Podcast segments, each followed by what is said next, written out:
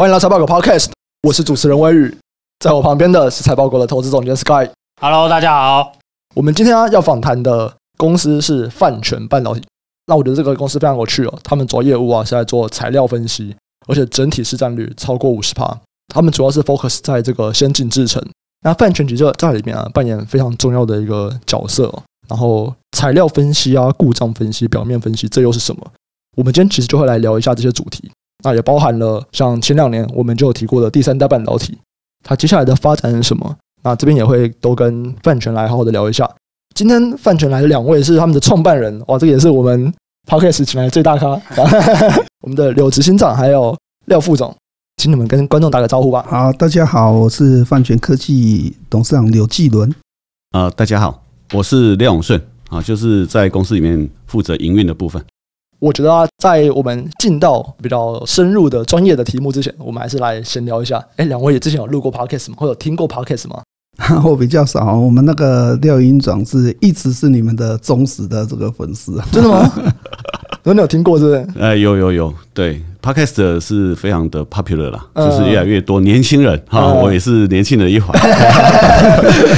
刚廖副总跟我说，他都在听古癌，对吧？先锋工可以可以可以邀请下来啊，对啊，常常听到五星吹爆啊，嗯，对啊。那么像平常你们听 Podcast 的时候，也都是像廖副总听的话，也都是上班时候听吧？嗯，下班。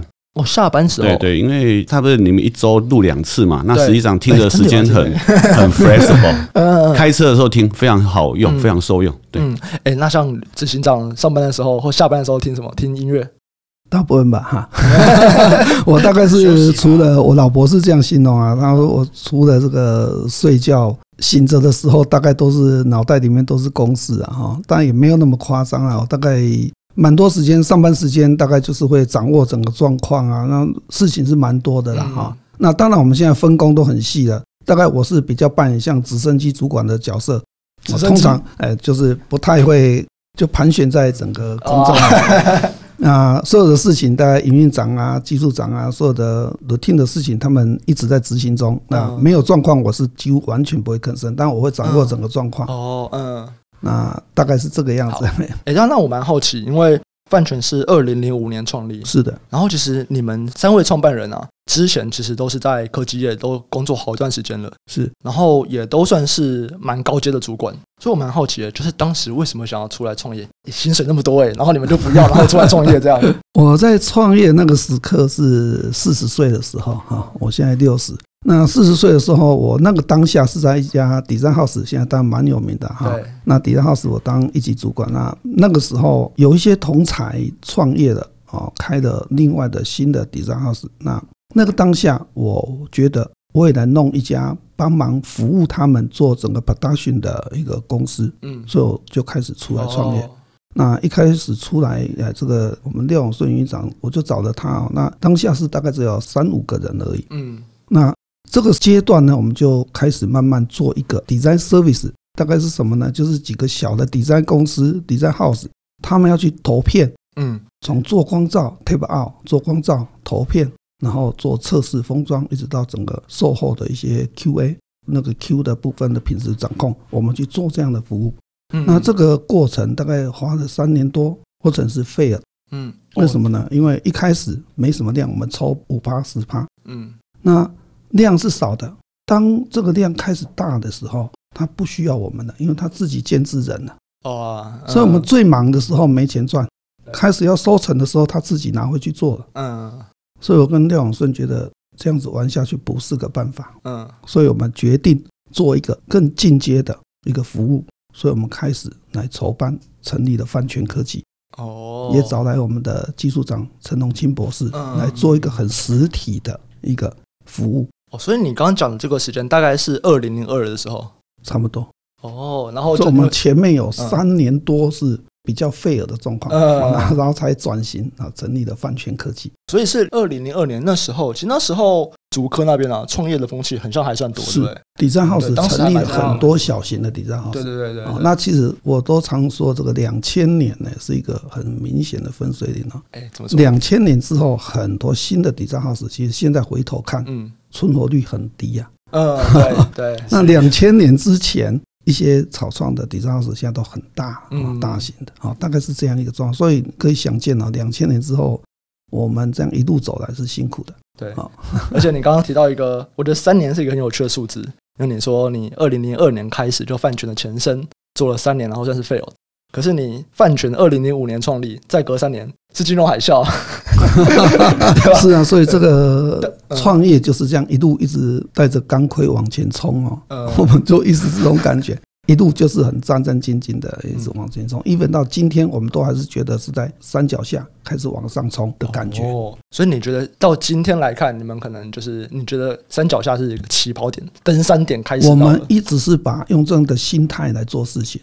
哦，那当然很多人都觉得啊，我们现在很好啦。那当然啦，这个我们确实是很稳健的在前进了啊。但我还是用这种心态，用创业的心态。每天早上七点就到公司，嗯，晚上大概六七点才回家，嗯，那回家后洗个澡，吃个饭，嗯，然后跟老婆散个步，再来还是在看一些资料啊，一直到睡觉。嗯、所以其实我觉得，然后是不是真的很少这种人，就创业家可以到什么工作跟生活平衡，其实就真的很或许很多吧，我不知道。我们就这样傻傻的一路做了，我在足科三十三年了哈，就这样一直过来。好，那我们今天要进到这个产业嘛。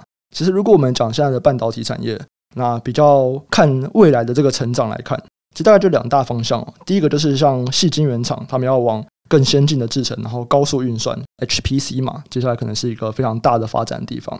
再来啊，就会是我们在讲第三代半导体，不管是像电动车啊，或者是五 G 的终端应用，那里面就会有像氮化镓、碳化矽这种东西。其实在这里面呢、啊，材料分析啊、故障分析、表面分析，这都是饭泉的主要业务嘛。是。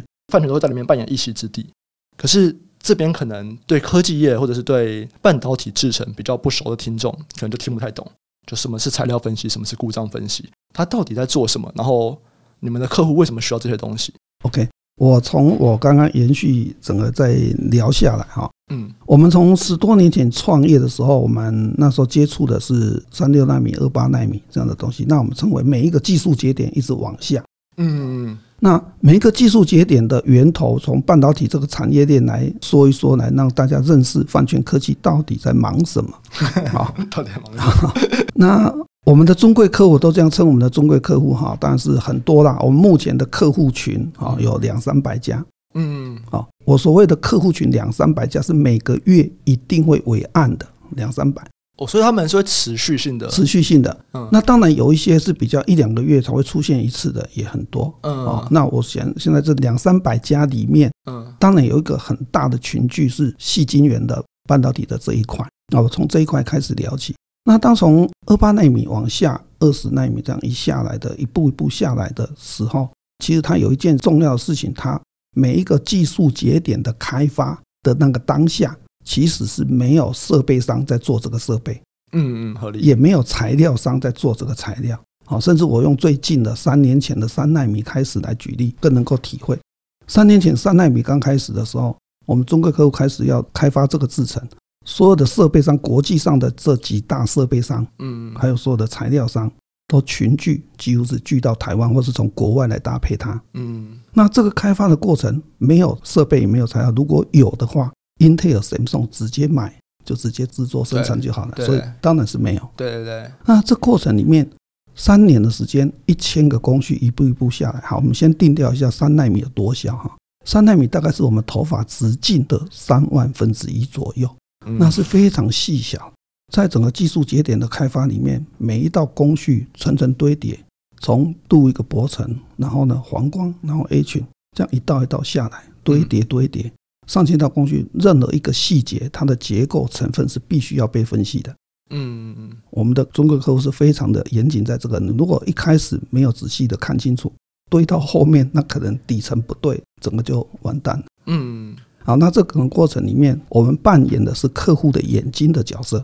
嗯，这过程里面大概是每一天，我们的客户下一个条件，然后设备商、材料商搭配它做出实验之后。这个样品有一些是在我们的中贵客户内部做分析，有一些送到饭圈来。嗯，那我们每一天会展开，那量当然不是一颗两颗，而是上百颗。嗯嗯，那这个量进来，我们必须要在最快的时间，所谓最快的时间，对我们来讲是黄金十二小时，通常是黄昏之后开始量越来越多。嗯，隔天早上我们必须要赶快出去 data，让客户能够继续开会，去定调昨天的实验到底好不好。哦，所以你们都是晚上上班哦？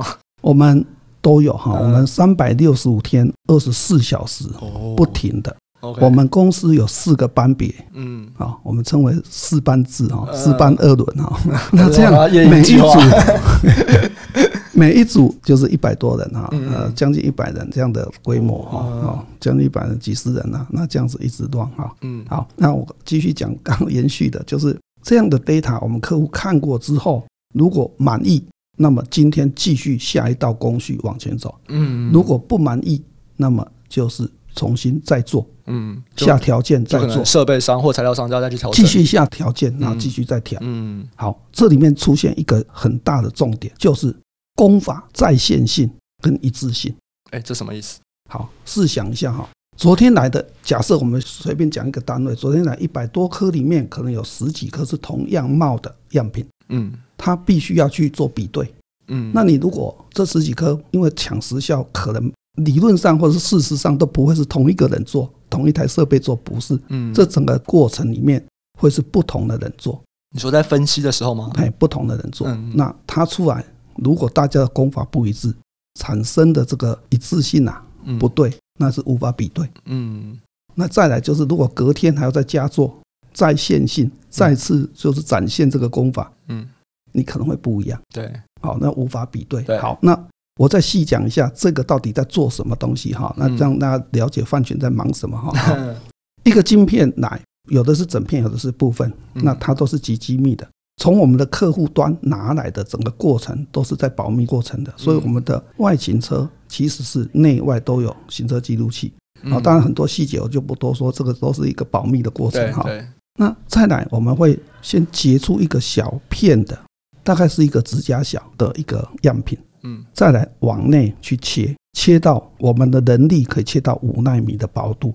为什么是这个薄度呢？是想我刚刚讲了，现在三纳米的制程，你如果切的是很厚，它会有叠影。为什么？因为我们的机器是穿透式电子显微镜，你不可能用肉眼去看它，也不可能是光学显微镜。穿透式电子显微镜是穿透之后成像。嗯，如果你的样品太厚了。你可能穿透成像会展现你不要的那个背面的那一叠，嗯，所以你必须要够薄，嗯，薄到五纳米，那是非常的一个重点哈，嗯，因为我们现在的制程，像现在一个步骤哈，EUV 极紫外光光阻，对，这样的材质跟一些 low K 的低阶电子的这个材料，它是很松软的，嗯，当你用电子穿透式显微镜去穿透的时候，它可能都会受伤，那受伤之后，你的样品原貌就不对了，嗯。松垮掉了，切蛋糕，然后蛋糕就变形，当然。对，变形了。嗯，所以我们公司有三个很主要的专利，这三个专利其实是一两年前就申请了，这工法的研发也都四五年前就 ready 了。啊。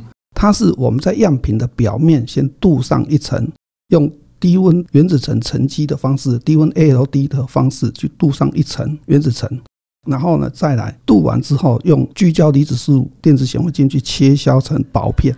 嗯，在这个薄片上的铜网之后，再去穿透式电子显微镜里面去拍。好，那刚刚那个薄度已经切到五纳米、六纳米的薄度了。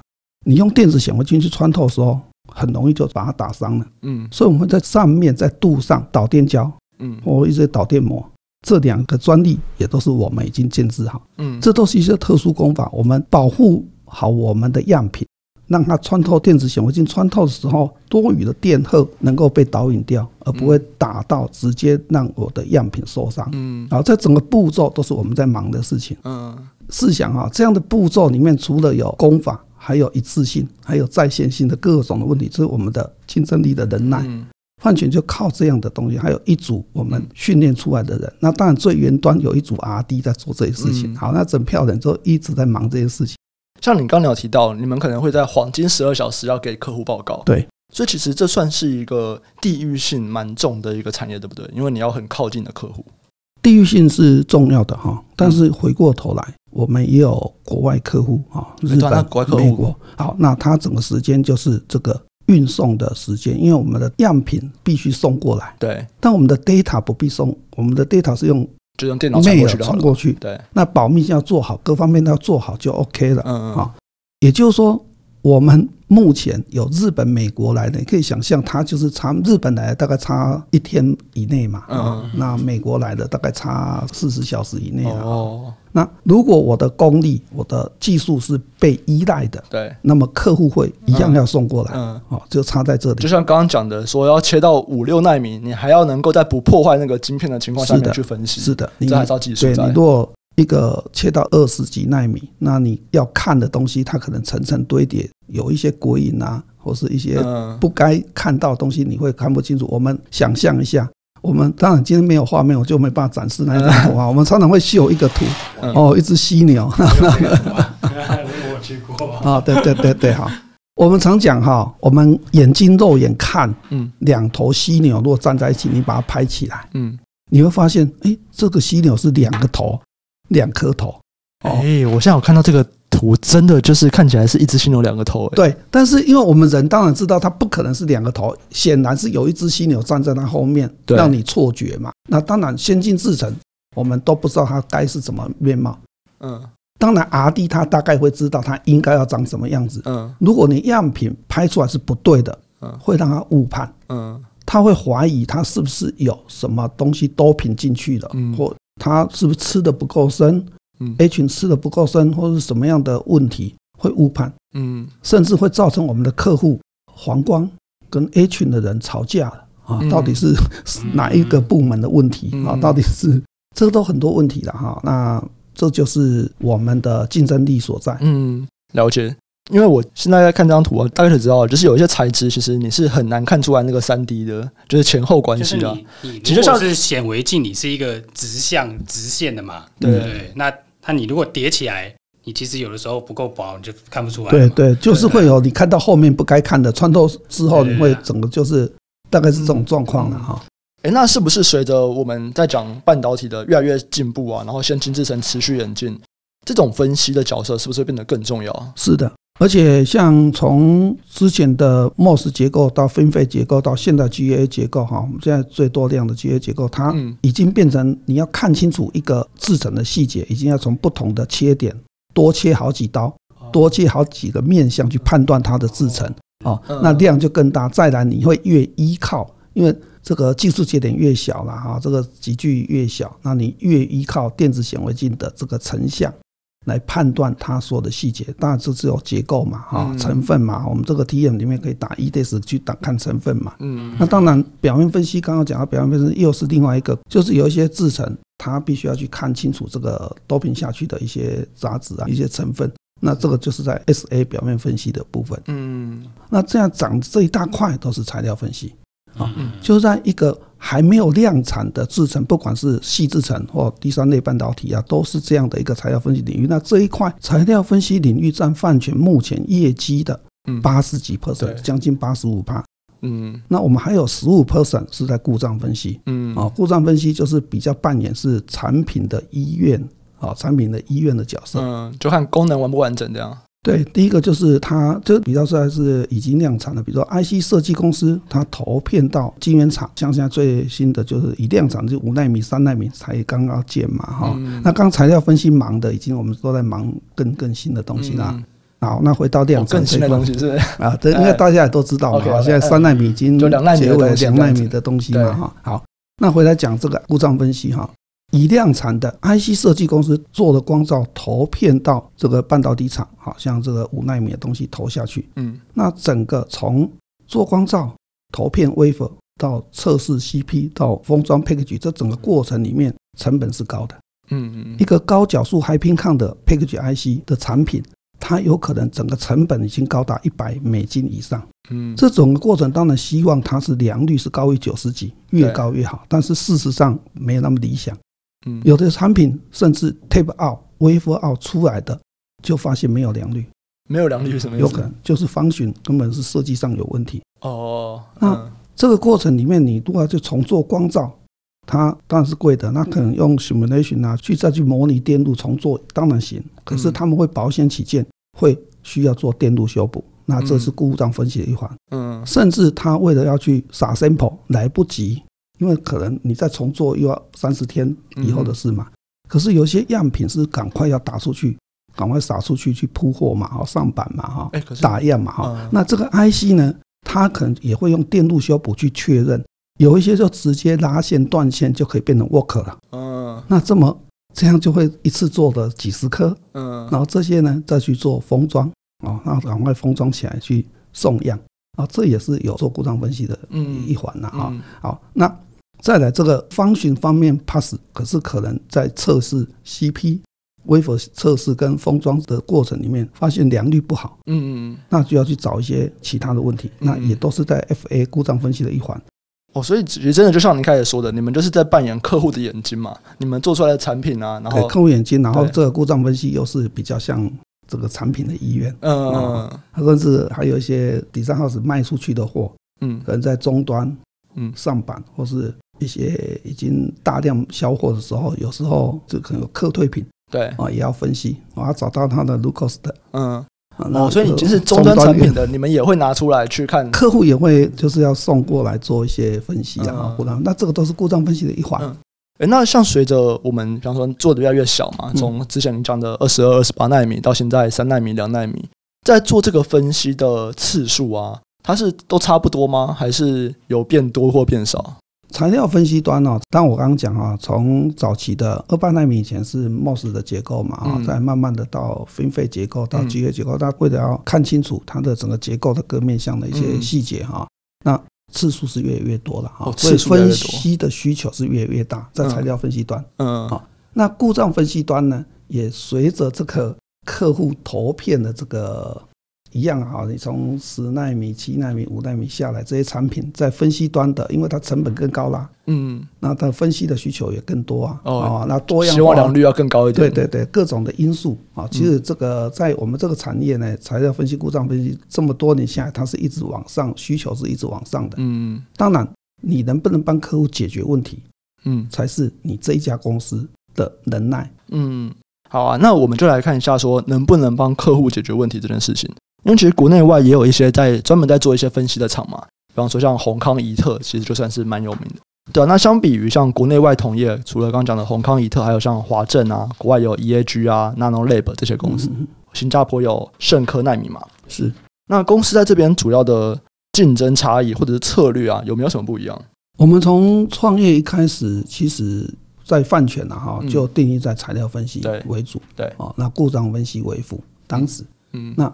这个过程里面，我们在弄一个以泛全来讲的一个分水岭啊，哈，泛全成立了十七年，嗯，那我们在前面的十二年、十三年是几乎没有对外募资，嗯，都是自己口袋的钱。好像前面十二、十三年哦，几乎没有，这等于是二零二零年以前都是自己的钱。对对，那我们第一次的对外增资的第一 round 五十三也是四年前嘛，哈，OK，那之前几乎都是没有对外募资。就是一开始十块钱的这个资本一直滚滚动嘛哈，那可以想象我们每一年假设是赚两亿，那投一亿多，那几乎每一年在投的都是在材料分析，嗯，也就是说我们这整个过程里面这十多年前面这十多年所有的投资下去都在材料分析，所以我们材料分析越滚越大，越滚越大，嗯，因为那需求在过去的一开始这十多年几乎是被客户追着跑。嗯，我赚多少就一直投下去。那故障分析一直有保持在原地，也就是说，这十多年来，故障分析占了我们的业绩比率这么低，并不是我们的技术不行，而是我一直没有去投资它。嗯，我们一直到我们第一次的对外募资啊进来，在四年多前，我们才开始要去扩故障分析。嗯啊。好，那回来讲这个差异哈，也因为这样子，我们一直聚焦在材料分析，所有的人力，甚至我们成立的 R&D 团队。啊，在大概九年前成立啊，我们一直聚焦在这一块，也就慢慢的就形成一个我们在材料分析的一个竞争门槛越垫越高，我们很专注嘛哈。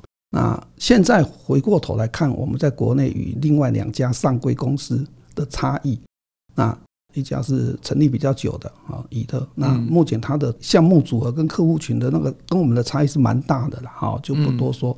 那另外一家宏康跟我们比较接近的，嗯，他也很多心力国外了啊，这个也不评论这个了。那反正这么多年下来，很聚焦在材料分析的结果，就是让我们的跟别人的差距是很大。所以你们在材料分析，你们就看到的资料是写整体市占率其实在五十趴以上。是的，对对，嗯，那也是这几年，因为我们现在才开始有对外资料了哈。嗯、那但是我们另外两家已经就上柜嘛，上柜上柜，那我们当然都会看到他的资料，就用他的比率啊去反推，大概都可以很有清楚。嗯、第一个啊，第二个。也是从客户端的回馈哈，客户大概也会有一些回馈，那我们大概都在这么多年，我们心里很清楚。也就是说，回头再讲一件事，嗯，你看我们在五年前开始要对外募资的那个当下，我们自己很确定，我们已经是领先了很多，嗯，技术上领先，各方面领先，我觉得我们可以对外募资了，因为我觉得对外募资有外部股东进来，其实是一个责任呐。OK，嗯，好，那我觉得可以承担这个责任了，必须要有实力 够大的这个责任哦，不能那么虚了哈。啊，这个大概就是一个转捩点。嗯，我们很清楚我们领先，所以我们决定要往前跨大步往前走。嗯嗯嗯，了解。你刚刚的这个领先主要是在技术方面的领先，是的。你觉得为什么？为什么你们可以在技术方面领先？就是因为投比较多钱吗？不是，如果跟钱有关，我们早就阵亡了哈。对啊，因为，另外两家早就上柜了。对啊，对啊。我说的是决心呐哈，决心。决心吗？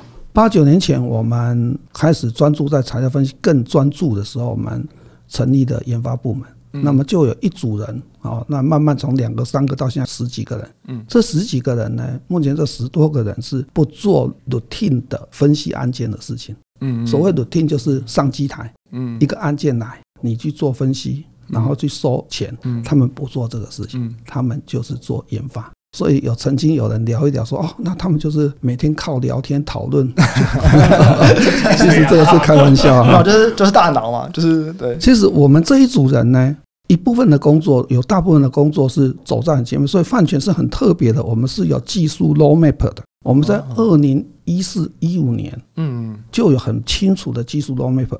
像我们现在技术 roadmap，现在二零二二，我们已经发展到二零二四，但我们现在揭露出来的只写到二零二二，因为后面二零二三、二四有一些东西我们还不想揭露。嗯，那过去整个技术 roadmap 过来，你看我们 UV 光阻的这些解决方案，我们在二零一九年就已经 ready 了。嗯。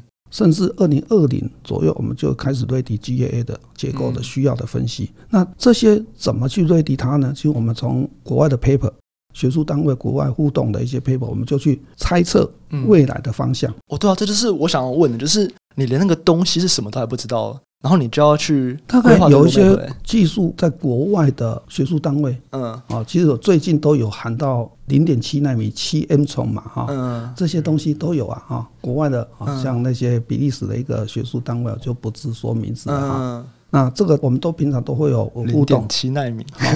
那像这样的东西，我们会去看 paper，有时候我们因为互动也会有一些他们一些实验的样品，那我们就会开始去 study。这么多年来，我们在猜测未来方向做的事情，其实它的命中率也不到五十趴了。嗯，也就是说，也可以想象，我们有花很多心力，已经完成了一些技术，其实现在是没有用到的。嗯，那有很多就用到了。好像我们刚讲的，我们的三大专利那些，就是直接命中的嘛，也是多年前就开始研发的。嗯，好，这样一组人，我觉得是决心。我们赢的地方，第一个是决心。嗯，第二是我们的执行力。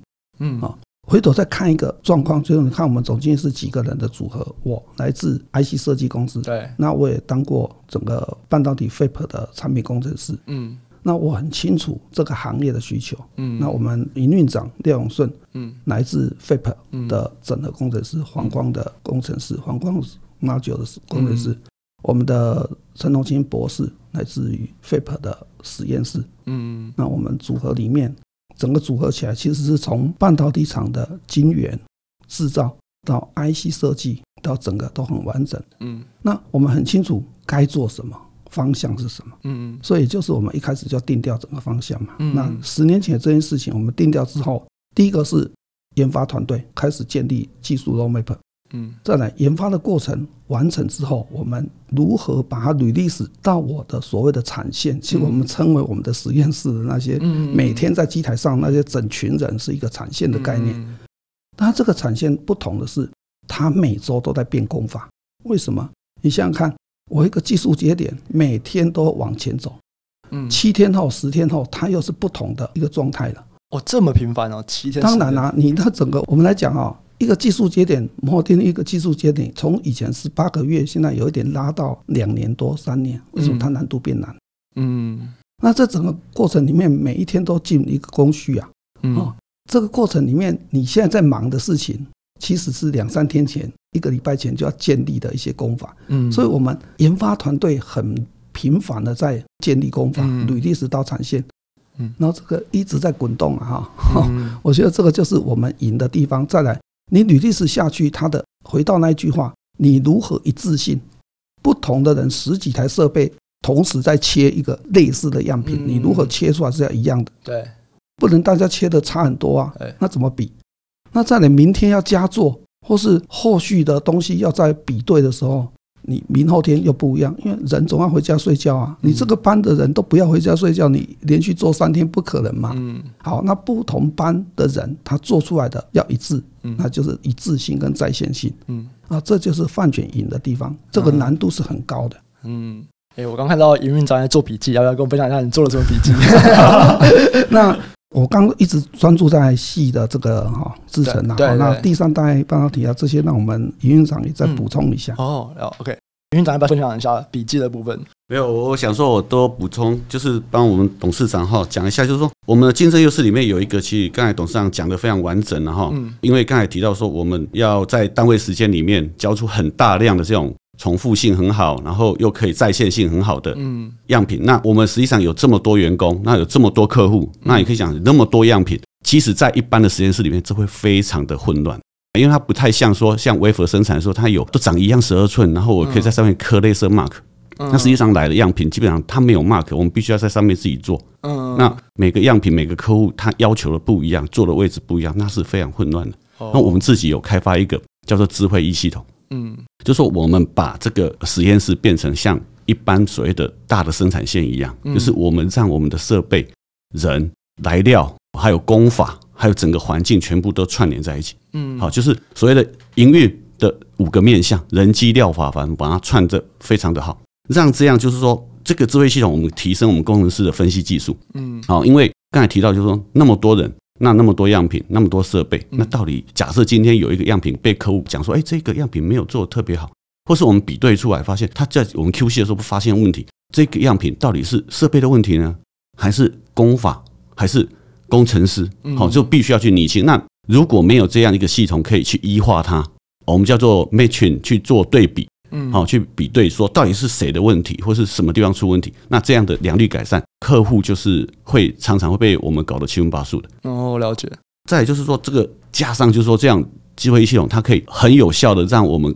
公司的每个员工，他的产出是被 record 住的。嗯，他每个人在下班的时候都知道自己今天做了多少对公司有贡献的事情。嗯，甚至累积到月、年、十年。嗯，那我们是期望，就是说每个员工因为这样，那我我们也看到效果，就是他们非常的积极努力去增加自己的分数点数，就像打电动一样。嗯，那这样的绩效有关吧？对对对，跟自己的奖金有关吧？对，直接强相关。是哦，我们让我们的员工非常清楚，我们是一个立足点平等的一个环境，就是公开的。对对对，他们来的时候，他们进来公司里面之后，他的 performance 会完全 correlate 他的年薪了。哇，这个是一个对招募的，这个欢迎大家 真才。我多补充一下，因为这个就是我们公司，我觉得是非常强大的。这个是自己做的系统，对对，我们自己开发的，完全自己从硬体的跟软体的整合。因为这个对一般实验室来讲是非常困难的。大部分实验室的机台，它在一开始 set up 的时候，它并不会去设定说它要去跟软体连线的，也就是说，我们必须改那个 interface。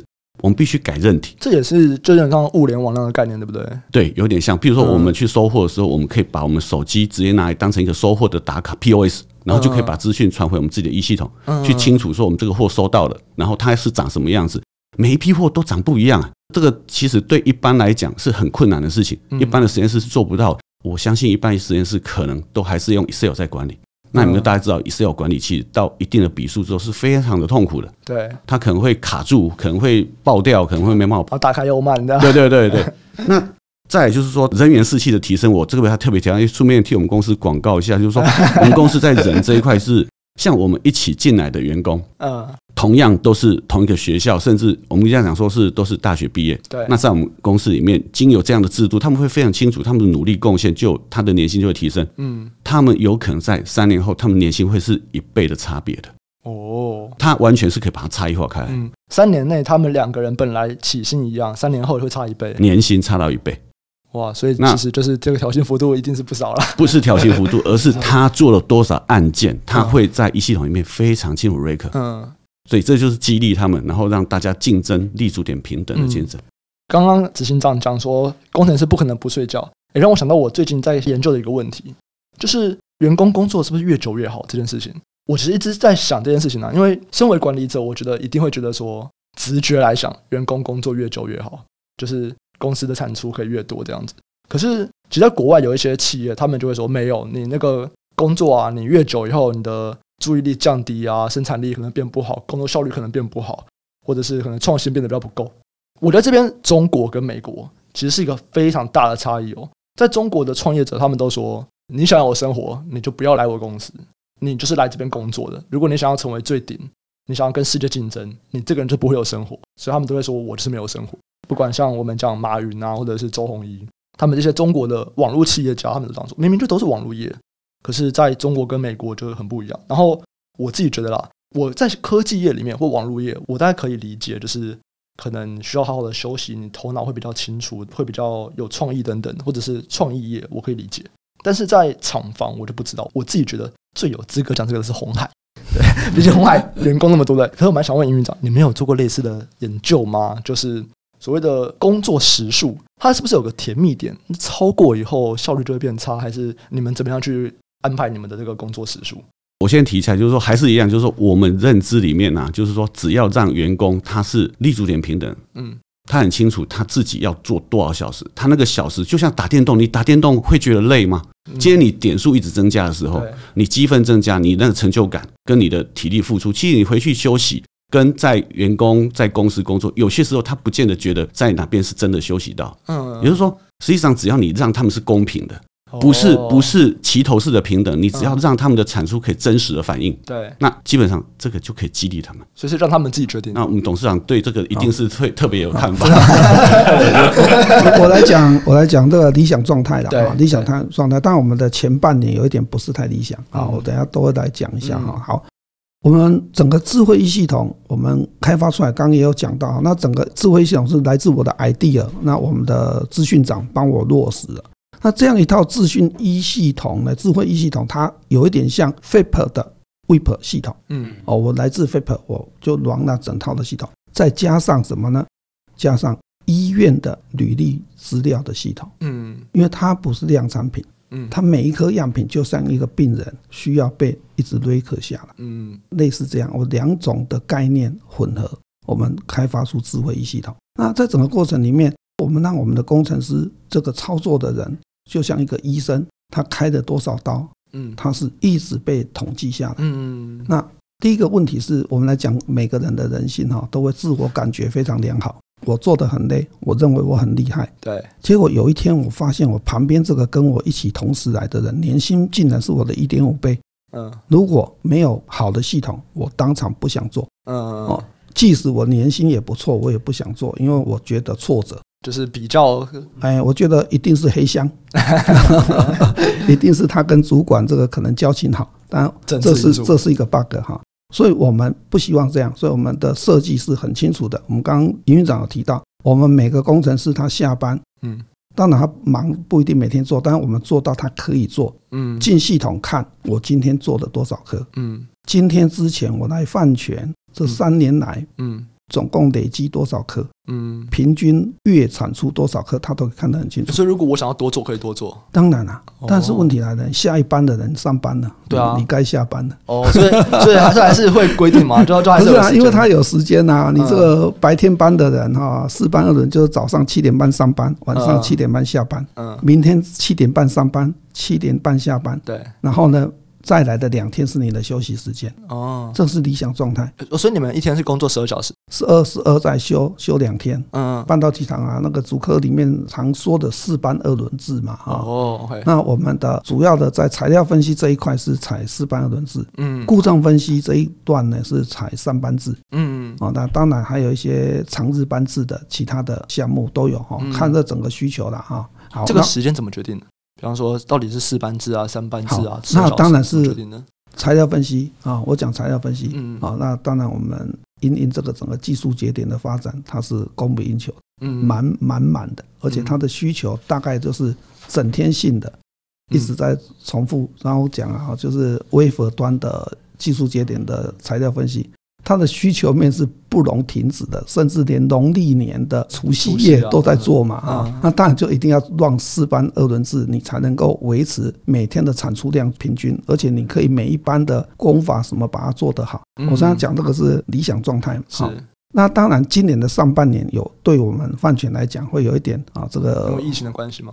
疫情的关系，我们去年底有一大段的时间是不太敢征才的。因为那时候的氛围是，只要有人确诊，这公司就要停七天嘛，哈，对对。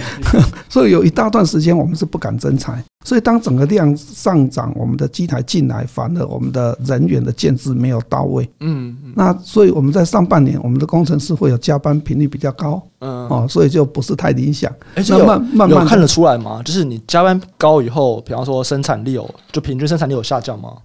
还是看不太。我觉得效率会有差啦，当然苦员工会苦哈哈的嘛，大家脸部没有笑容了嘛，这个都不是好事啊。那我们慢慢的在六月份改善，七月份改善，我这几个月慢慢的回到笑容回来了，这样。我希望这个在八九月之后，大家笑容会很灿烂啊。其实我们这样听下来啊，因为我们就是 MA 这块啊，其实就是跟我们的人力。有很正相关嘛？因为其实刚刚讲说一千多个工序两年，呃，如果说我们会定于十八个月或者二十四个月好了，不管你怎么切，其实就是说你等于是一天就有一两个工序要完成呢。所以其实这个人力的掌控，其实就是跟我们的公司的这个营运的成长应该是息息相关的嘛，对不对？是的，是的，是的。第一个，我在讲到人力哈，其实我们常说我们这一行业哈，材料分析啊，设备大家买的都一样，几乎都一样。嗯，哦废破厂跟我们跟另外两家上柜的这个同业买的设备都一样。嗯，其实设备花钱买，从以前的半年到现在九个月就会进来。嗯，啊，设备不是问题，嗯，主要在人。那人进来要训练，那所以说我刚又回头讲，我们有一组 RD 去建立工坊，我们有基本的教育训练。一个教育训练大概我们现在缩短到两个月左右，可以基本上阵。哦，那两个月基本上阵，从最简单的开始做到难的通通做呢，大概三个月到四个月。那再来是不是全部能做？也不是，因为他可能半年后就会每个月被教育新功法，不是轮调。嗯，因为我刚刚讲我们的工序不是一直往前吗？对。哦，所以每一天都会有新的东西啊。那这里面还有一个小的美感，一定要说的，就是难处在哪里呢？因为我们这些客户的资料都是极机密，嗯，在我们传输出去用专线传出去的当下，它资料就杀掉了，嗯，所以我们不会留下任何资料。所有的在智慧一系统里面存下来的是我们一些功法的标记。嗯，大概有一些特殊标记都没有客户的 data，或是开个玩笑讲啊，如同打电动一样啊，记录下来的笔记呢是右转两步之后准备左弯，类似这样，就是你们操作的步骤这样子。对对对，有一些工序是这样子记的，类似啊哈，但不能细说哈。那因为我们不能留下任何客户 data 嘛，我们只能形容说，当你看到什么，你就要准备右转啊，那准备右转之后几步之后。可能就要准备怎样，不然就会撞墙了或掉悬崖。所以其实接下来如果是其他人在接手，他就会重做一次，就说：“哎，你跟我说什么？右转几步之后看到什么？”他说：“啊，原来是这个东西啊，应该就是你讲的这个了吧？” 就就有点像在猜这个东西。智慧一系统里面还有 RACOR 一个很重要的，比如说我们的客户伟岸哈，我们大概可以做到一件事情，我形容一下哈。如果我们的任何一个客户，我们客户一家，那他要对串出去会有几十个工程师嘛？嗯啊，那每一个工程师的习性跟要求，我们都会记录在系统里面哦。嗯啊，也是说，这个工程师伟岸，我们会特别标记他特别要求是哪些事情。所以我说这个就比较像你医院的履历啊。我们去看诊，有没有注意看过那个医生他荧幕出来是什么？当然是你个人的说履历，你以前用过什么药会过敏啊？什么药是怎样啊？这些所有的细节。我们的工程师上机看的荧幕有好几个，一个是他自己样品展现的资料，嗯，有两个荧幕是智慧一系统展现出来的，嗯，除了你要去取哪一颗货来切，嗯，或来拍，那你可不可以取这一颗是有规定的。如果你没有被履历史工法，你还不会这一项，你是不能点那一个的，嗯，那你点到了这个客户的这一颗样品，就会出现这一颗样品必须要注意什么事情。嗯，然后他的这个客户有什么美感，他 care 什么，比较不 care 什么？你做他的样品要注意哪些事情？他会出来一个注意事项。你不是看过就好，你要点 OK。嗯，那个标注才会尽量的确定这些的实作的方法，它是有办法不同人来接手，它都有一个 checklist，是的，会有很多 checklist 的，你必须点 OK，它才会那个荧幕小方块才会从荧幕里面消失。嗯，哦，我们有很多智慧型的这种小的技巧。嗯，那。这些累积出来就是我们的竞争力，对，这是很难的，都我们自己开发的，就是变成是想办法让整间公司的 know how 可以尽量的一致了。是的，对，全房呆的那个 checklist，对对对，没错没错，对对，像打电动旁边一直有攻略啊，甚至 甚至我们现在已经做到，我们发给客户的 report，嗯，从他的人民、公司，从 report 里面。有没有出现非你公司的符号？如果有，这一个 mail 是出不去的。哦，很厉害的，真的厉害的。好，你懂我意思吗？我懂，我懂，我懂。我现在要出一个 report 给客户，你误传 report 怎么办？嗯，A 这个人是某某公司的，结果你传到别公司怎么办？我们通通把它用智慧一系统串的那，所以我们的智慧一系统已经串到了 mail 系统，什么通通进来了。哦，这是一个很庞大的系统哎，这感觉建起来应该是很花时间的。是的，是的。啊，我们的资讯长。用一年的时间，弄出初步。那现在还在写，写很多我们未来要做的事情，都一直在加。嗯，包括我刚讲那些串到 mail，甚至我们未来还想办法要做到自动排程。自动排程，因为我们现在整个排程有一半是人力，一半是系统帮忙规划的。嗯，自动排程的概念有像我们导航的概念了哈。你想要你现在从这个地方台北啊，我们要到新竹，是那某个地方，他会建议你的路线，嗯，哦，是走省道还是高速公路？哦，大概目前哪一段是塞车的？嗯，那这个就是导航嘛。是，那我们的排程也慢慢要做到类似这样。了解了解。好啊，哎，那我还蛮想问一个，是过去啊，公司主要是投入在材料分析嘛，然后接下来要去做其他种类的分析，你说，哎，接下来想开始去进行这一块。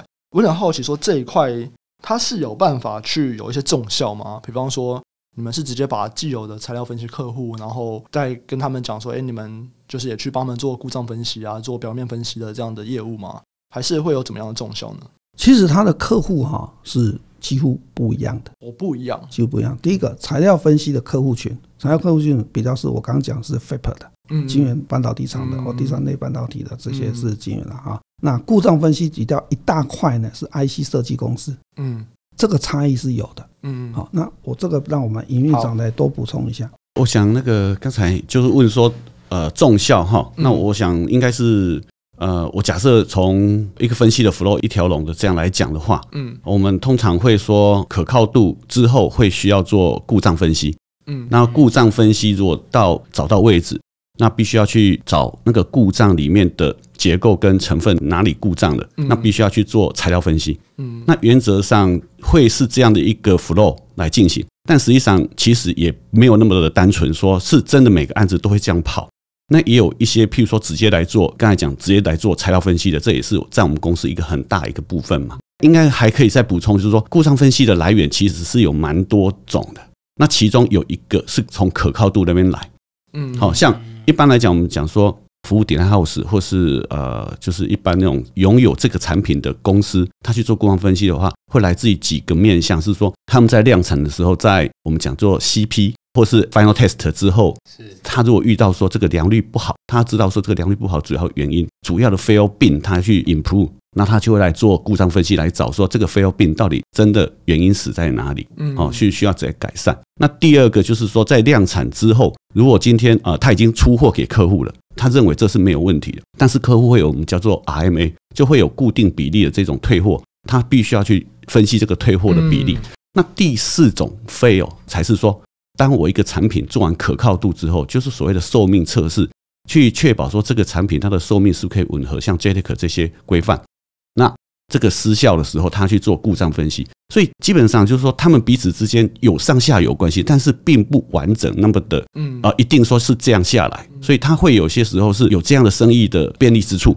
但是对我们的客户来讲，像我们公司从 MA 出发，刚才我们董事长提到从 MA 出发，那我们在 MA 这一块也是。不管是市占率，在技术上都有把握是领先的。嗯，那在 FA 部分，我们也投入很多年，协助顶 house 的 designer 去做，像刚才讲的电路修补，去让他们 first cut 的时候可以去做 circuit repair，让他们很快推到市场上去。嗯，那故障分析，我们也协助他们的 product 做长期的这种良率引铺。刚才讲那四五个面向哈，我们一直被客户要求说，你们为什么不做可靠度呢？就是说，他会希望说，虽然说这个。故障分析之后接可靠度，可靠度他们的串联并不是那么百分之一百，对，但是他总希望说不要来人家做故障分析，然后结果这个样品是从别的地方做可靠度来的，嗯，他们相信我们的技术嘛，可是他要从别的地方做完可靠度转过来，对他们讲也是不方便的，所以我们长期来讲就是说有受到客户的这种殷殷的期盼，希望我们能够建制可靠度跟故障分析怎样做出来，所以不一定是材料分析搭配其他的，而是可靠度分析去搭配故障分析这一块。就是说，可靠度跟故障分析基本上，它有些时候是上下游，对，但是并不全然，对。但是我们的客户会希望你一定要建制的完整，他希望能够整个都委托你这样。所以我们可以说，故障分析跟可靠度分析是比较近，材料分析差比较多一点点。对，材料分析跟表面分析，MA 跟 SA 比较有相关的哦，但也不是绝对的哈，有都是分开来，客户来的都是比较分开的。OK，所以算是两群不同的客户的感觉。我们常讲，你同一家公司哈，嗯，我讲啊，Design House 同一家公司，他会来做电路修补的人，跟他会来做 FA 的人，可能就不同部门。嗯嗯啊，有 Product 有 QA 啊，嗯，客退品来的可能就是 QA 部门。嗯嗯，那来做电路修补可能是 RD 啊。哎，就不同部门会去自己去找公司哦，不会是公司最上面决定的。公司最上面是一开始采购议完价就有一个牌价，啊，就会一个议定的价格，然后会有供应商的，那再就是各工程师、各部门工程师对。去看他依赖度，希望觉得是哪一家是比较强，搭配起来是比较 OK，嗯，啊，大概是这种概念。所以这部分是部门的决定权。部门对对对，然后这个都是 Design House 嘛，哈，当然还有很多 IDM 公司啊，哈，那还有 FIP，。那 FIP 这种晶圆半导体厂，那又是另外的，它比较不会有产品嘛，哈，它都是一个新技术节点，都是在材料分析这一端。嗯嗯。那这一端就会有材料分析跟 SA 这个 SIMS 啊这些需求，哈，又是另外。其实它这四块呢，其实它是分开的。OK，嗯。所谓一条龙是不太存在的，啊不会有人从 RA 做到 FA，同一个样品这样子一路走啊，不太可能啊。Design House 如果说 R A 到 F A 啊，Design House 如果真的 R A 到 F A 发现制程问题，他就丢给 FAB 了。嗯，FAB 要帮他负责，所以是 FAB 去分析。嗯，啊，很少有他自己分析完去跟 FAB 要钱，或是 argue 比较少。嗯嗯，了解了解。好，那接下来我们开始来讲一下关于第三代半导体的东西。第三代半导体其实我们 Podcast 之前也有几集就专门在讲这个哦。那主要还是因为这个会搭载着近期很热的这个电动车的趋势啊，是是是，在 Elon Musk 将 Model 三全部都导入了碳化系以后，哇，这个就碳化系它就在电动车这边可以就是连接的非常紧密啊。然后像前两年也开始有越来越多的这种手机的充电器啊，他们要用氮化镓，就是可以更快的充电这样子。那公司这边呢，因为你们也有在做关于第二代、第三代半导体的业务嘛。针对于第三代半导体，你们在未来的这个成长的看法大概怎么样？短中长期的话，好，这个让我们营运长来论述一下。就是刚才主持人有提到，就是这个第三代半导体啊，哈，那我们都是就是很清楚，就是说它其实是化合物半导体的一个部分。对。那我们台湾还有所谓的 GaAs 嘛，GaAs 就是我们叫做第二类了哈，第二类化合物半导体。我讲一下，就是说我们公司在协助这个第三类半导体的公司哈。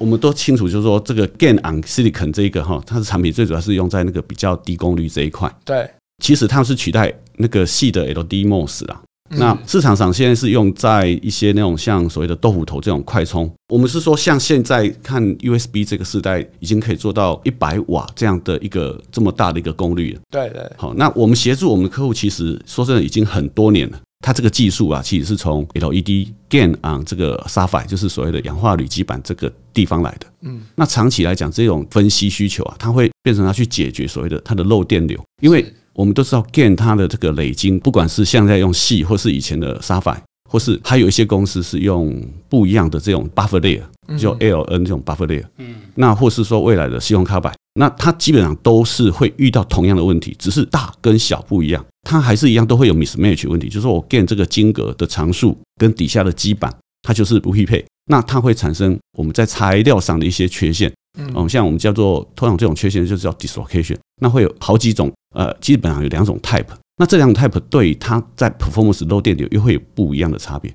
嗯，那我们的客户希望能够很清楚它的制程、它的设备，还有它制程参数是怎样去形成多少这样的插排，它分布在哪里，然后它有比例 edge 跟 school 的这种插排的比例，它会影响到它的漏电。所以从多年前我们在协助这种，不管是 GaN on Sapphire 或是后来圈属到 GaN on Silicon，那还有像大家陆陆续续投入了 GaN on 不同的基材的这样的。都会需要这样的这个分析服务，那我们协助他们做这些 TM，这个要做到 TM，因为插排非常细，他做到 TM，那他去做所谓的平面式的 TM，甚至呃要做立体的哦，就是说找出缺陷的位置的高度，然后再去做那个平面来统计说插排到底有多少数量，那它是什么样的 type？嗯，我们台湾其实在这一块 GaN on Silicon 或是 GaN on Sapphire 这样的技术，其实是蛮领先的，哦，蛮多年的。基本上，GaN 这样的特质就是它的那个 band gap 很大，还加上它的电子 mobility 非常的高，所以它很适合用在这种高速高频的这种元件上面。嗯那如果搭配不同的 substrate，它的热稳定性跟它的这种啊漏电流会变成可以非常的绝佳。所以刚刚讲的这个 GaN 就是氮化镓嘛，对不对？对对对对对，不好意思，我我应该对对应该翻译一下，好吧？对对对对对，要补蛮多名词解释。OK OK，这名词解释。对对对对啊，就我们如果去看说这一块的产业成长率，就是就是有不同的说法了。嗯，就是在二零二二年，目前我们讲说 GaN 就是氮化镓加碳化矽，对，它产值大概占半导体的千分之三，就零点三趴嘛。那预计二零二五会到零点六趴，等于说这三年哦，大概产值就会翻倍。对，那你们刚刚营运长讲蛮多是在氮化镓的部分，所以你们是自己觉得在这两块里面，氮化镓成长率会比较高一点吗？呃，应该是说这两个的成长性，我们从一些趋势报道的杂志里面都看到是蛮高的啦，CAGR 都可能。好像最近我看到推测到二零二七年可以到四十亿美金嘛，summary 在一起。那虽然四十亿美金相对了哈，Silicon 还是不大，因为你可以想象，当我们的出国神上一年就投资四百亿的的投入嘛，四百亿是美金啊。对对对，那他也是说四十亿美金，可是他的 CAGR 很惊人。嗯，然后加上就是说，基本上这个也是，譬如说我们刚才提到 GaN on Silicon Carbide，对，这个技术其实是有一点敏感的。它有接近这种国防的需求哦。我们讲 GaN on Silicon 可能大家都很清楚，刚才有特别提到，就是它用在六百五十伏以下的这种快充豆腐头。对。那 Silicon Carbide 的 MOSFET，它取代以前的 LDMOS 嘛，就 Silicon LDMOS。嗯。啊，要翻译成细的、纯细的第一类的这种呃 MOS。假设然后我们 Silicon Carbide 的 MOSFET 取代 Silicon 的 MOSFET 的话，嗯，那基本上它就刚才提到的，就是 Elon Musk 的 Tesla。对，他用了这个取代了 IGBT，其实是指同一件事情。那 Silicon Carbide 的 MOSFET 它的这种成长性，大家就很清楚说，它会是在这种高功率、高电压这种逆变器。那这个的成长幅度也是非常的惊人。嗯，但是呢，我们观察到就是说，因为这个毕竟会是，譬如说现在两岸在竞争呢，哈，嗯，因为在大陆那边，它自己的电动车它其实是有出海口的，它的上下游是非常完整的。嗯，也就是说。我们认为在规格上，或是在这种出海口的上，它会有有一些优势。嗯嗯。那台湾的话，我们回头来讲，GaN on Silicon Carbide 它的优点就是说，它在军事上它是敏感的，因为它用来做这种我们所谓的通讯元件 Power Amplifier。它在基地台的运用，甚至未来在我们所谓的射频哈，就是一些军用雷达，好相位阵列雷达的应用会非常的重要。那这个因为这么敏感，所以它的最 key 的那个 Silicon Carbide 的 substrate。它的半绝缘层的那种 substrate 会被受限，那这个东西的研发又非常的困难。那台湾有这个优势，就是说，因为我们毕竟跟美国最大一个技术的供应商，最大的 Silicon Carbide 这种 substrate 的这个出海口，嗯，它可以提供最大量这个，它不会去受限台湾嘛。那我们在上面的这个 GaN 跟 GaN 的 hand 上面，我们的技术基本上可以 follow 以前我们在 gas hand 这样的一个技术，对，我们会比较有竞争优势。哎，所以可以说，就是在这边比较不需要担心中国的竞争啊。因为如果是美国客户的话，对，不会给中国做的啊。美国他可能还是会希望我们 follow 在第二类半导体的时候是一样，就是说帮他做这种 power amplifier gas 的这种代工嘛。那他可能延伸到 GaN 这一块来，嗯，GaN 的啊，肖像卡牌这种 hand。可是对中国大陆来讲，他得要自己去研发那个 silicon carbide 的 substrate，嗯尤其是在很难的这种半绝缘的这种 substrate，它是非常辛苦的。目前全世界有技术领先的，就是还是。前几大那欧美的国家嘛，对对对。对对，那市占或是整个技术，他们是蛮领先的，对，嗯嗯，在不管是累积啊，还在切的部分，就是对对对，对，都还是那几家，就是是。哇，做了十几二十年的厂商啊，Cree 啊，对对对，嘿，他改名字叫 Wolfspeed，对对，我我对对，现在叫 Wolf 这样子，对对对，比较帅，中人，非常中人的名字，Wolfspeed 真超中人，对啊。那目前你们有没有看好第三类半导体的哪一种应用，或者是哪个国家？刚才我们提到，就是说台湾在 GaN on Silicon 这一块，因为这个是属于 consumer 的东西，嗯，好，那对啊，台湾又布局了很久，那这种是我们台湾很习惯的这种竞争啊，就是这种售价跟 CP 值很好，只要找到甜蜜一点，那台湾的厂商又投入比较早，那我们当然就是目前为止也表现得非常好，嗯，好，你就知道全世界前几大的这种销售商的好几个都跑来台湾代工嘛，哈，这个应该是没有太大问题。那西用卡牌的 MOSFET 就是说，我们台湾投入很多大公司，就是原来就非常有经验的大公司啊，IDM 公司。那当然有些点 house 想跨组，嗯，那我们看到的是说，这个两岸哈都很竞争，在信用卡牌的 MOSFET 这一块都很竞争。那大陆其实是数十家啊，然后有他们国家的支持，还有刚才我提到一些规格上，他们有一些优势，就是说他们有这种下游出海口的优势，所以他们在做这种逆变器大量应用这种所谓的信用卡牌 MOSFET 的这样的。是蛮有机会的，嗯，那 GaN on Silicon Carbide 就刚才提到，因为它有点敏感。当然我们会说，商用上还是用来做基地台的射频嘛，哈，它需要高功率，是可以忍受高温，但是它又可以用来做军方的这种相位阵列雷达。嗯，那第三代雷达就是 GaN 取代上次的 GaAs，那它整个侦测距离会是好几倍。嗯，然后它打出去的功率，因为你知道雷达的那个反射波回来的功率啊，是正比距离的四次方。也就是说，它 decay 非常快，因为它打过去是平方，回来又是平方。对，所以它的功率要加强的很多，你才能看得远。当它加强那么多的时候，温度耐温，还有就是整个漏电流就会变得不可忍受。嗯，好，就是它的温度要非常的高。那要么你做非常大，好，要么就是要很好的材料，就是 GaN on silicon carbide。所以会是在这个地方是兵家必争之地。对，那会有一些这种因为军事或是因为政治去影响到这种商业上行为，就是说。可能会有一些彼此之间的贸易壁垒啊，什么等事情发生。对，哎，那公司在第三类半导体所扮演的角色啊，会跟第一、二代是类似的吗？我们的客户基本上就是说，在台湾跟在大陆都会是说，他们原来就对 Silicon 或是 GaAs 都是有琢磨的。好，比如 IDM，对对对。那他们因为这个崛起，他们 transfer 过来，那他们的研发当然有一些技术上会有一点需求不一样。比如说我举例，像西方卡牌，它相对于之前的矽的 MOSFET。虽然都叫 MOSFET，都是上下对通，哈，就是 Drain 跟 Source 是在上下两级，嗯，但是它整个因为 Silicon 跟 Silicon Carbide 的硬度差异非常大，对，它的 Process 也差异非常大，对，它着重的那种我们叫做 Turn on 的 Resistance 的地方也不一样，完全不一样，一个是在 AP 那边的 Resistance，一个是在 Channel，那改成到 Channel 的时候，那个整个对于表面，我们今天在 Channel 那个地方。很细微的这个原子的堆叠就非常 key，因为那个地方的一些杂质就会让它的阻抗提升了非常多倍，而且 process 又要高温，它的整个 process 包含 imprint，包含整个 process，还有 thermal 的一些 diffuse 都要很高温，所以它那个地方的杂质会非常 key，所以它必须甚至要用到 TM 去观察了。所以从以前细的时候我们很少去分析的那么细，到现在希望它摆需要用 TM 去观察这个 channel 的阻抗。呃，去 channel 的呃金格的一些结构，嗯，来协助我们客户开发这样。TEM 是什么东西？哦，穿透式电子显微镜，不好意思，这就是我们公司。最后一步这个。我可以想象这个，因为我们的 p o c k e t 都有组织稿，我可以想象这一集的这个 逐字稿会有很多的名词，会非常的崩溃。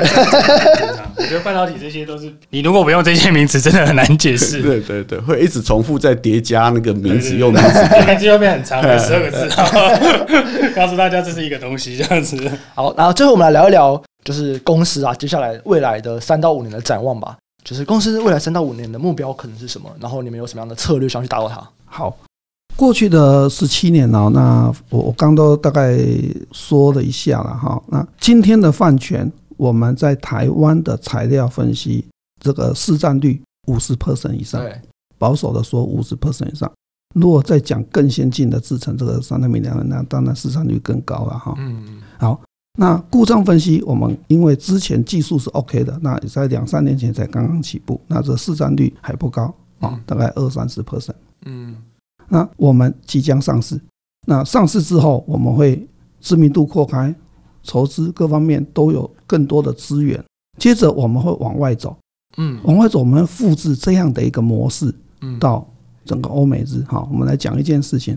目前大家看到半导体先进制程一定有一点地域性啊，所谓这个就是遍地开花哈，欧美日啊，各种联盟都出来了，也都要建立了。对，今天如果在多年后三五年后，在国外欧美日各个地方都有更先进的制程，对，那么饭圈一定是其中的重要的角色。嗯，那这个重要的角色，我刚刚也讲到技术的领先，我不见得。需要去当地建厂，嗯，我技术领先，我用技术的一些优势引客户去多花一二十个小时把案件送进来，嗯啊，所以说我们一定会有业务点，那不见得会有一个大的一个设备建制实验室在当地啊，这都是未来。那终极一个想法哈，也是我们的目标。就是我们希望在各个先进制程的一个区域，我们的市占率都要大过五十 percent。哦，以目前我们的实力，一定做得到。嗯，啊，目前全世界最先进的东西就是台湾的嘛？对啊，那我们已经有这个能耐拿到市占率五十，当然往外走是一样。那最近的一个目标当然是大陆。哦，啊，大陆目前刚刚都讲到了一些美中贸易或者是美中科技战的一些壁垒分明。对，有很多东西大陆拿不到。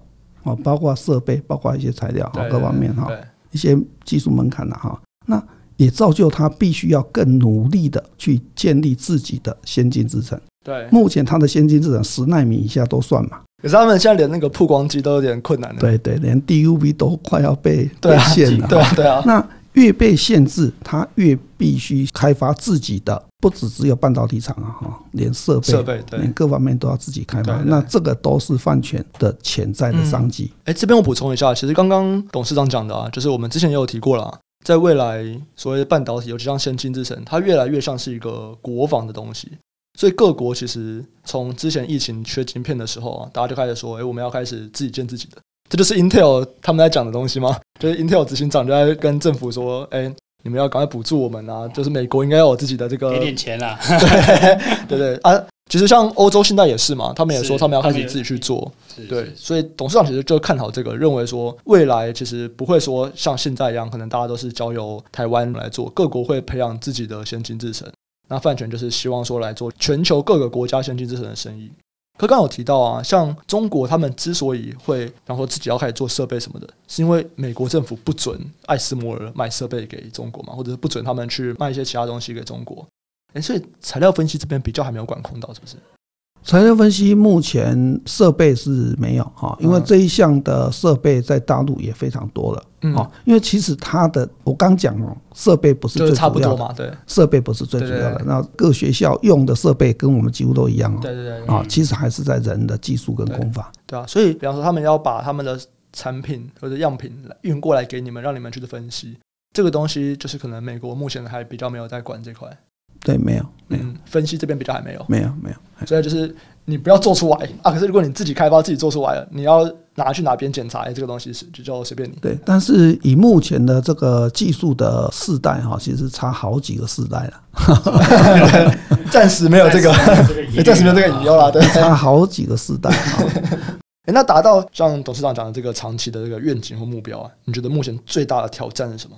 目前最大的挑战对泛检来讲还是人才了哈，人才的培养、取得培养，我们都很积极在进行啊。我刚刚有提到哈，一个大学生或是硕士毕业生啊，不管他有没有工作经验，其实他对我们这一行一定是一张白纸。嗯啊，那你们会有要求是哪一个系或者是哪一个专业的吗？我们不同的部门它的要求是不一样。嗯啊，比如说你要操作 TEM 传透式电子显微镜这一台。那你必须是材料本科系的为主，啊，你可能比较有好的发展。因为我们对每个工程师来，我们公司我都希望他有好发展。嗯，他做一个东西拍出来，啊，未来的三年、五年、十年，我希望他能够慢慢的可以跟客户有对谈讨论。哦这才是发展，他不能三年、五年还在做这件事情嘛。嗯，好，所以我们在拍摄 TM 的这个站点的工程师，我希望他是本科系的。嗯，那么切用丢病聚焦离子束哦显微镜去切样品的这一段哦，那就还好，它主要是眼明手快。嗯，哎，开玩笑说，如果他是电竞高手来做这一行，是绝对漂亮的。OK，啊，OK，所以电竞高手速很快了，对，那只要寿命提高了，那个双面切要剪薄到一个薄度，那你打到哪一个地方该 stop 住啊？那该转弯该什么？很多开玩笑讲的这个口语哈。啊，这个眼明手快啊，你不能脑袋觉得我该停的，可是手慢了一点，他就切过头了。哦，嗯，哇，真的是拼手速哎，这样子。所以每个部门需要的人才不一样，但是不管是怎样，每一个都是进来一张白纸，我们开始有我们的教育训练。嗯，所以我们每一个公司新进来，我们有一套功法去训练他。那教官带着一群人，所以我们公司有专门的教官。他不是在做生产的啊，对。我们教官哈，那如果说后续做的不好，还要再重新来下基地啊，重新再教官。哇，这可能这是这样，不想再下一次。所以在这边呢，你们就觉得说，如果要达到长期成长，目前可能还是在招募这边是一个问题。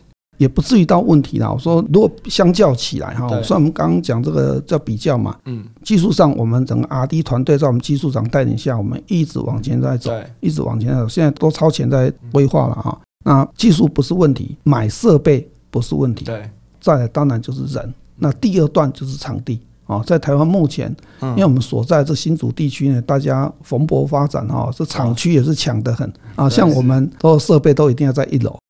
二三楼是不行的啊，这 个那竹北也是去年房价涨最多的地方，是是是，人跟厂区啊，这都是我们比较需要去努力的啊，不至于到说大难关呐啊，不至于，都是要努力，一直在努力的这几个。哎，我蛮好奇的，就是董事长怎么看过去？可能我们讲十年好了，过去十年这种应届毕业生进到半导体领域这边的人才的趋势，你有没有什么看法？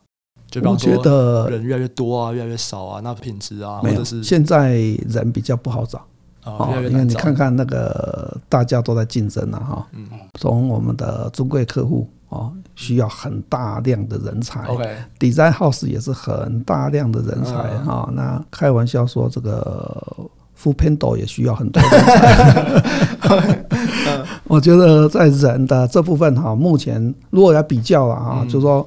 对饭犬来讲，去年底到现在，真人呢比以前难了一点。为什么？你就知道关键是什么？就整个半导体抢人抢很凶，对对对，抢人啊，抢人抢很凶。人呢，可能都是各企业啊的一个，所以这可能是上市的好处之一啊。是啊，上市企业对对对。好，那最后啊，我们就来聊一下对于半导体后市的这个看法。因为从去年下半年啊，我们就可以看到，在消费性电子这一块，算是有比较大的衰退。对，那尤其像台湾就是做最多那种消费型电子嘛，笔电啊，消费型手机啊，然后像中国也是因为封城的关系啊，整个近一年看起来他们的消费型电子其实都不是很好，这样子。就是公司这边会怎么样去看未来？我们讲就专注在先进制程这边的后市发展，可能分比方说短期或者是中长期来讲，一个技术节点哈的开始，一直到整个成熟建厂哈来讲这一块哈。一个技术节点开始，两奈米现在是刚开始。如果以两奈米来举例了哈，这样刚开始，对，顺利的话是八个月。那当然，现在我们的中国客户也喊出一个时程嘛哈。那这整个过程里面两三年的时间，它是不会停的，跟景气无关。嗯，它就是一直往前，一直研发，不会停，只有越来越快，因为后面还有追兵呐。对，韩国的啊，这个 Samsung 呢也喊得很大声嘛哈。那这个过程里面，这地方说说 Samsung 不是中国客户。那一路往前冲的过程是越来越急迫，需求越来越大啊！因为每一个阶段遇到问题量就会更大，顺的话就继续往下个工序一直走哈。这两三年的时间是一直在前进。嗯，那这是在材料分析、故障分析端，Design House 虽然在量产端、终端产品的量产端的产品是有市场的因素，对，可是他们还是要开发未来新的产品。是，所以在我们来讲，嗯，故障分析这一块。也并不会因为市场的乱流哈而影响太大，甚至开玩笑说，当市场的需求下降的时候，客退品会变多。嗯哦，客户会利用这个时间，有很多客退品拿出来 argue。哦，呃，说是开玩笑，那事实上这是一个现象了。对，那客退品的分析可能会变多。哦，各种因素，就是在我们公司目前看到的需求面都还是非常的旺。哦，那往后再看个五年、十年哦，嗯，半导体产业从刚的讨论当中可以看到。它已经从民生用品一直到国防科技，嗯嗯，都有了。对，甚至现在国防科技未来的需求会更大。对，好，我们常跟同仁啊，有时候我们聊天啊，跟他们聊。今年初啊，我们去看那个高雄，看到一千多台的无人机在空中拍出很漂亮图形的时候，大家都拍拍手，觉得惊艳。嗯，可是试想，通通是晶片呐。嗯嗯，如果想象这一千多台，它不是在拍图形。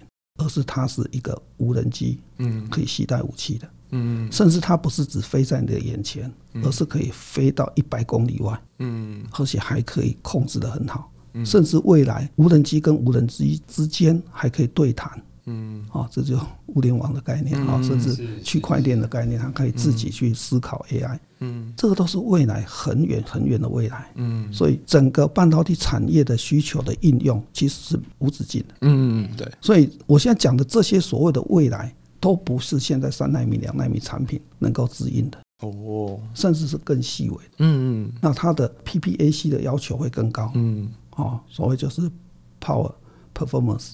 IC 的大小、成本各方面都需要被控制，嗯，哦，又多了一个名词要解释。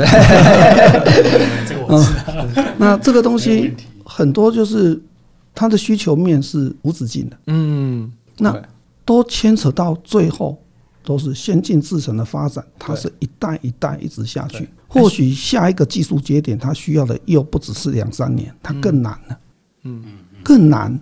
对泛全来讲。就是更大的商机，对，因为更难，需求更多。对对，对，哎，那最后最后一个问题，这样听起来，看起来先进制程这边是不是不太有所谓景气循环的问题啊？还是它的循环的点就是跟消费市场比较无关的话，那它循环的原因是什么？循环的原因，第一个是技术节点转换的时候，比如三纳米收尾，两纳米要开始，这个时候会有一点点，就就是可能客户也还。换代的时候，其实它在我们的客户端，它也不同组在负责的啊，也不同组在负责。但是，比如说三纳米收尾，如果收尾到尾巴，那再就是第二阶段，它建一个耐的时候，生产耐的时候要来再来跟 RD 耐 matching 嘛，哈，match 一下。